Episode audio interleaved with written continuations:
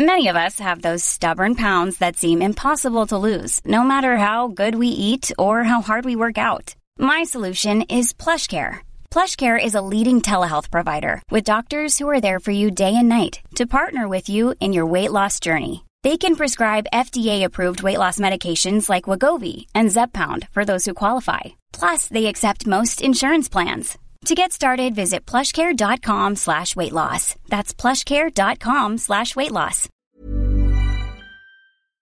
Vamos a platicar con Alejandro Saldaña, economista en jefe del grupo financiero B por Más. ¿Cómo estás, Alejandro? Muy buenos días. ¿Qué tal, Mario? Muy buenos días a ti y a todo el auditorio.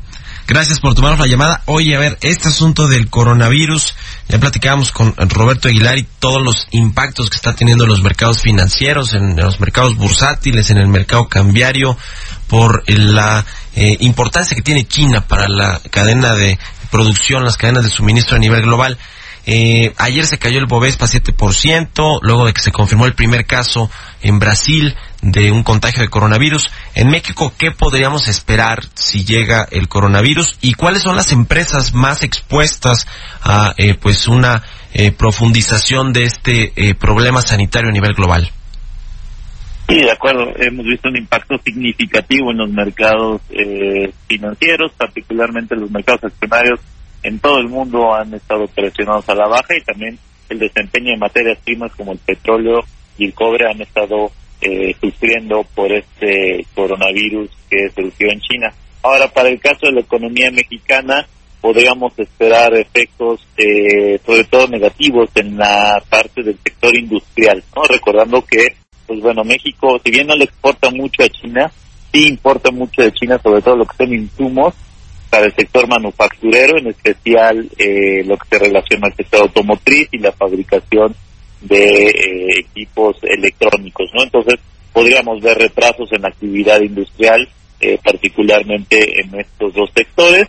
y se habla también de que, pues bueno, el creciente o la creciente importancia que ha tenido China en el número de viajeros o en el tema del turismo, ¿no? Sin embargo, en México, al menos a cifras de 2019, el número de visitantes chinos que por vía aérea en nuestro país eh, fue menos del 1% del total, entonces eso no sería un riesgo tan significativo en nuestro país.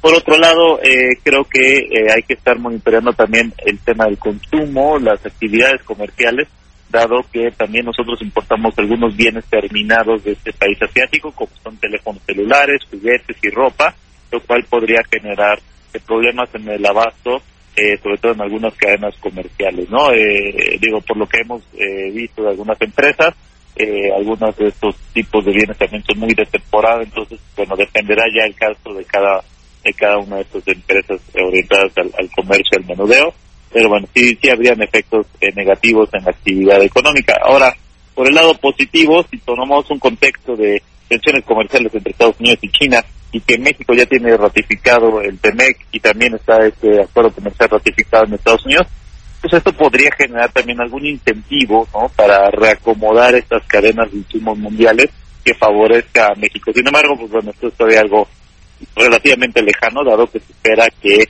este tema del coronavirus sea algo pasajero. Alejandro, el eh, contagio de los mercados financieros es prácticamente inmediato. En cuanto se comienzan a dar estas noticias, los mercados tratan de adelantarse ¿no? a, lo que va a suceder. Eso ya lo estamos viendo en el tipo de cambio, por ejemplo, en México, en la Bolsa Mexicana de Valores, en el precio de algunos commodities y, y demás. Pero el impacto a la economía real, ese cuánto tiempo tardará en, en reflejarse, en registrarse, eh, como tú dices, quizá ya hoy por hoy las empresas mexicanas exportadoras del, del sector manufacturero, eh, del sector industrial, ya están ya están exportando menos, ¿no? A, a, China o a otros países que tienen esta cadena de producción o de suministro muy interconectada con China, pero ¿cuándo se refleja ya realmente en la economía eh, real, nacional de nuestro país? Pues me habrá que esperar un poco a tener ya la información de los primeros, digamos, de actividad económica, sobre todo de febrero, que podríamos ver ahí algunos efectos en el tema de eh, las exportaciones, las importaciones y la actividad industrial sobre todo, ¿no?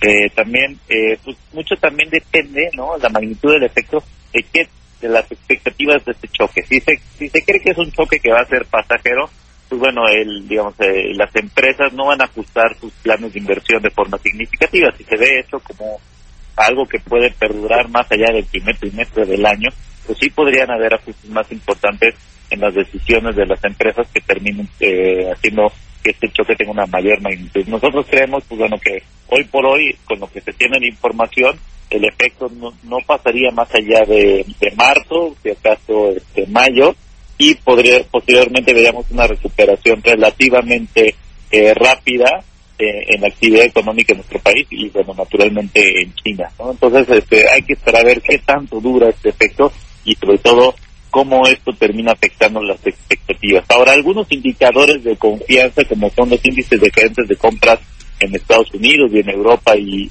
que se publicaron la semana pasada correspondientes a febrero ya empezaron a mostrar algún efecto negativo en la confianza de los eh, en estos sectores, ¿no? Entonces, pues esto sí puede empezar a tener algunos efectos en el corto plazo negativos sobre el inversión. eh, te decía ayer de la, de la, de la bolsa de Brasil, del Bovespa, de su, de este índice bursátil, que cayó 7%, su nivel más bajo desde el 18 de octubre. Eh, parte, en buena parte fue por esta confirmación del primer caso de coronavirus allá en Sao Paulo, justo el epicentro financiero de este país sudamericano. En México, ¿cómo crees que va a reaccionar la bolsa eventualmente cuando llegue o se detecte el primer caso, que de por sí ya hilado creo que tres eh, jornadas a la baja o tres o cuatro jornadas, más de 5% o cerca de 5% ha perdido el, el, el, IPC de la Bolsa Mexicana de Valores? ¿Cómo crees que le va a afectar o crees que ya está descontado por los mercados que va a venir este eventual primer caso y que ya no va a tener un impacto tan duro? Sí, mira, los mercados sí anticipan, ¿no? Como bien mencionaste al principio, este tipo de eventos, pero no descuentan al 100%, ¿no? Entonces, posiblemente si vemos que este virus llega a México, veamos un choque adicional en los mercados eh, locales y esto, pues bueno, tendría efectos negativos naturalmente en el desempeño del mercado accionario. Digo, en lo que va del año sí ha estado afectado.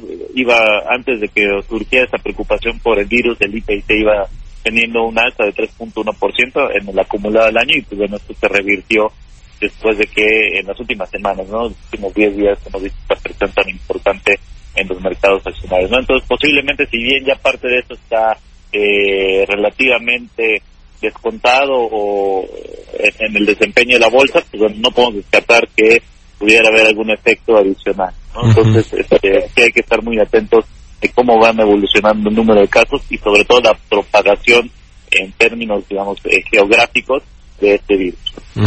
Por último, eh, quiero preguntarte, Alejandro, tu reflexión sobre el tipo de cambio. Eh, el peso es de las monedas, es una moneda muy líquida, pero se ha depreciado en estas últimas jornadas, de las que más se ha depreciado con respecto al dólar. Obviamente, los inversionistas se van a refugiar ahí a monedas mucho más seguras y sólidas como el dólar.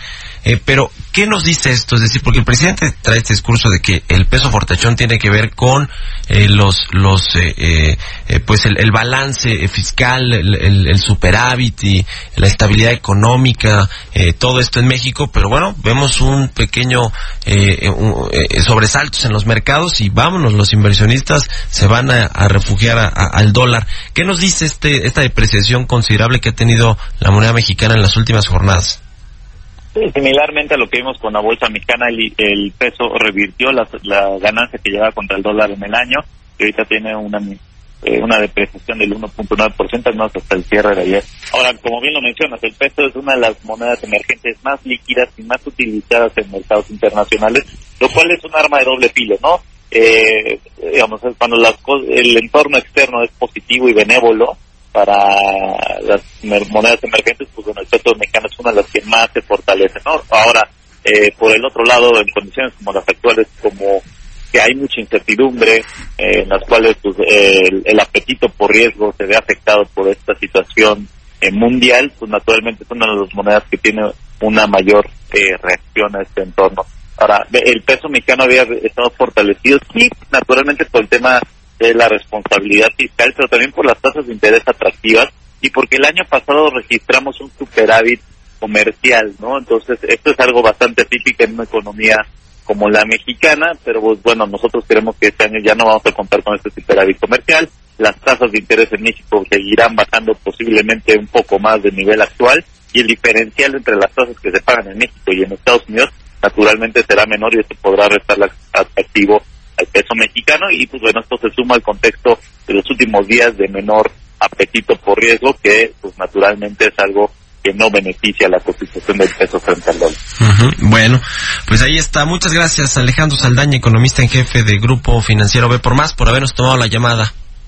Muchas gracias a ti, Mario. Muy buen día. Buenos días para ti también, 6 de la mañana con 43 minutos.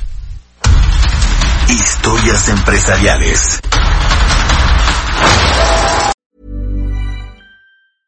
Hey, it's Paige DeSorbo from Giggly Squad. High quality fashion without the price tag. Say hello to Quince. I'm snagging high-end essentials like cozy cashmere sweaters, sleek leather jackets, fine jewelry, and so much more. With Quince being 50 to 80% less than similar brands. And they partner with factories that prioritize safe, ethical, and responsible manufacturing. I love that. Luxury quality within reach. Go to quince.com slash style to get free shipping and 365 day returns on your next order. Quince.com slash style.